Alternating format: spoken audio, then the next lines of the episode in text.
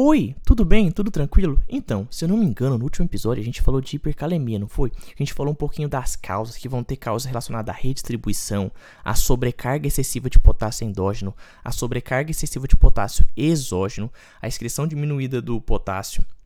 Hoje a gente vai falar das manifestações clínicas que levam à hipercalemia. Meu nome é Lucas e esse é o Consegue Me Explicar. Antes de mais nada, eu tenho que te fazer aqueles avisos de sempre. Se você não segue o Consegue Me Explicar aqui no Spotify e no Cashbox, por favor, cogite seguir. Basta você clicar nesse botãozinho de seguir que você vai estar recebendo todo domingo três novos episódios. Sim, todo domingo saem três novos episódios desse que é o seu, o meu, o nosso podcast. Além disso, eu te convido também a seguir a gente lá no Instagram. O Instagram do Consegue Me Explicar é o arroba consegue me explicar underline. Arroba consegue me explicar underline. E claro, qualquer dúvida, sugestão, críticas, é sempre deixa aí na descrição um e-mail que é o consegue me explicar arroba hotmail.com, tudo junto em minúsculo. Pode mandar lá sua crítica, sugestão, o que você quiser, ou pode mandar pelo Instagram mesmo. A gente está sempre disponível a ajudar vocês. Se eu não me engano, a gente está quase chegando no episódio 400, né? E isso é muito bom e prova que a gente está conseguindo cada vez mais e mais progredir com os conteúdos de medicina que são infinitos.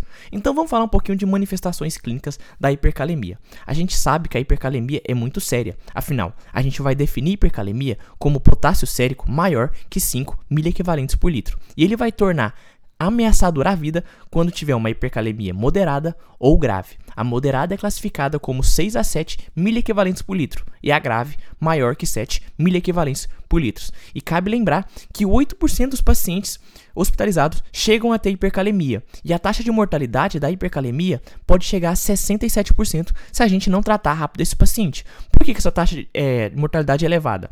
Isso porque ela leva muito efeito, é, muita manifestação clínica, sejam essas manifestações clínicas neuromusculares ou manifestações clínicas no ECG, ou seja, manifestações clínicas cardíacas. O que, que são as manifestações clínicas neuromusculares que a hipercalemia vai levar? O paciente vai começar a sentir fraqueza, vai sentir uma paralisia ascendente, uma insuficiência respiratória.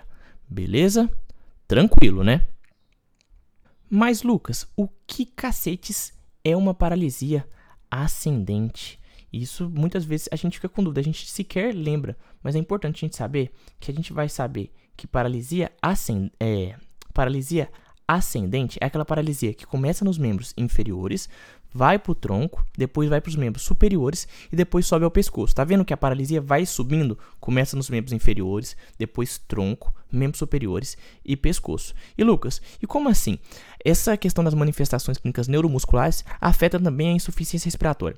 A gente sabe que no estudo da etiopatologia da insuficiência respiratória, a gente sabe que vai incluir patologias diferentes, que, patologias diferentes, que envolvem diretamente o parênquima pulmonar ou alterações extrapulmonares que levam a um comprometimento do processo respiratório, podendo ambas podendo, amb, uh, podendo ambos os mecanismos serem observados no mesmo paciente. Então, ou seja, a gente pode ter uma etiopatologia que vai estar relacionado ao parênquima e essa etiopatologia pode estar relacionada a vários fatores. Entre esses fatores estão os fatores extrapulmonares. Os fatores extrapulmonares vão levar na insuficiência respiratória, e dentro deles estão fatores como distúrbios metabólicos, que é o caso da hiponatremia e hipocalemia, hipercabia, é, hipercabia grave, alcalose, hiperglicemia, coma, mixedematoso, entre outras. Então a gente sabe que a gente vai ter também uma possível manifestação clínica de insuficiência respiratória no paciente que tem hipercalemia por conta desse distúrbio que o potássio leva. Então ele vai mexer diretamente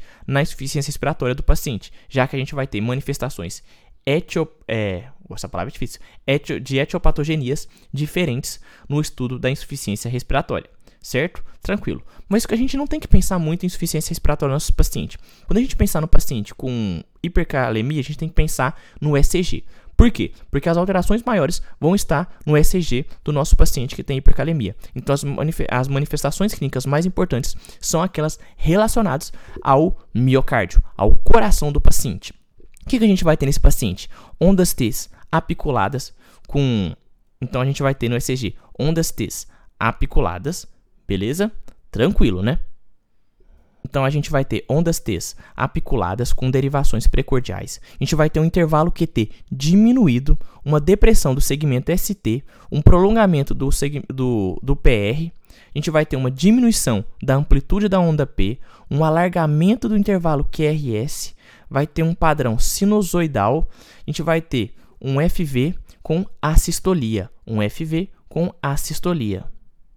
Lucas, você falou FV, por que você não falou logo para mim fibrilação ventricular? Para ver se você está prestando atenção. Então a gente tem que pensar principalmente então nas manifestações clínicas da hipercalemia relacionadas ao ECG. Então o que a gente tem que pensar? Fibrilação ventricular, ventricular com assistolia.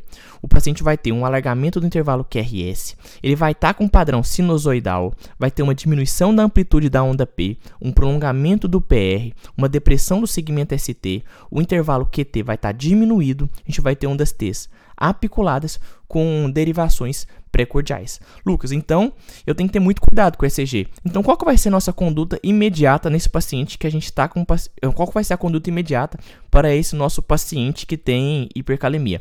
A conduta imediata é o que? Chegou um paciente que está com hipercalemia, bota o ECG no paciente. A gente tem que ver como que está esse coração do paciente. Então, a gente vai fazer o ECG, vai fazer monitoração card é, monitorização cardíaca, a gente vai dosar o potássio sérico para saber se o paciente está com uma hipercalemia que é ameaçadora à vida, que é aquela moderada ou grave. Outra coisa que a gente vai fazer também, além de dosar esse potássio sérico, é checar os medicamentos em uso. Por exemplo, se o paciente está usando IECA, uma espironolactona, um anti-inflamatório não esteroidal. A gente vai avaliar a função renal, ureia e creatinina séricos, já que pode ter relação com a insuficiência renal aguda ou insuficiência renal crônica, e vai fazer uma avaliação do estado ácido básico por meio da gasometria arterial, já que a gasometria arterial muda totalmente a entrada do potássio na célula ou a sua saída da célula.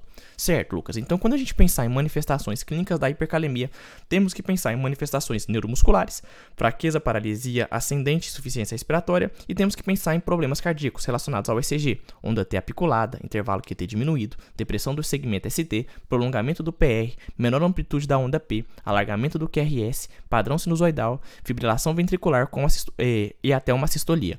E qual é a nossa conduta imediata? Imediata, chegou um paciente com hipercalemia, vamos fazer um ECG, vamos monitorar o coração desse paciente, vamos dosar o potássio sérico para ver se esse paciente está com uma, com uma hipercalemia que leva ao risco de vida dele. Vamos checar os medicamentos em uso. Vai que ele está usando um medicamento poupador de potássio. A gente já suspende esse medicamento, tira essa espironolactona.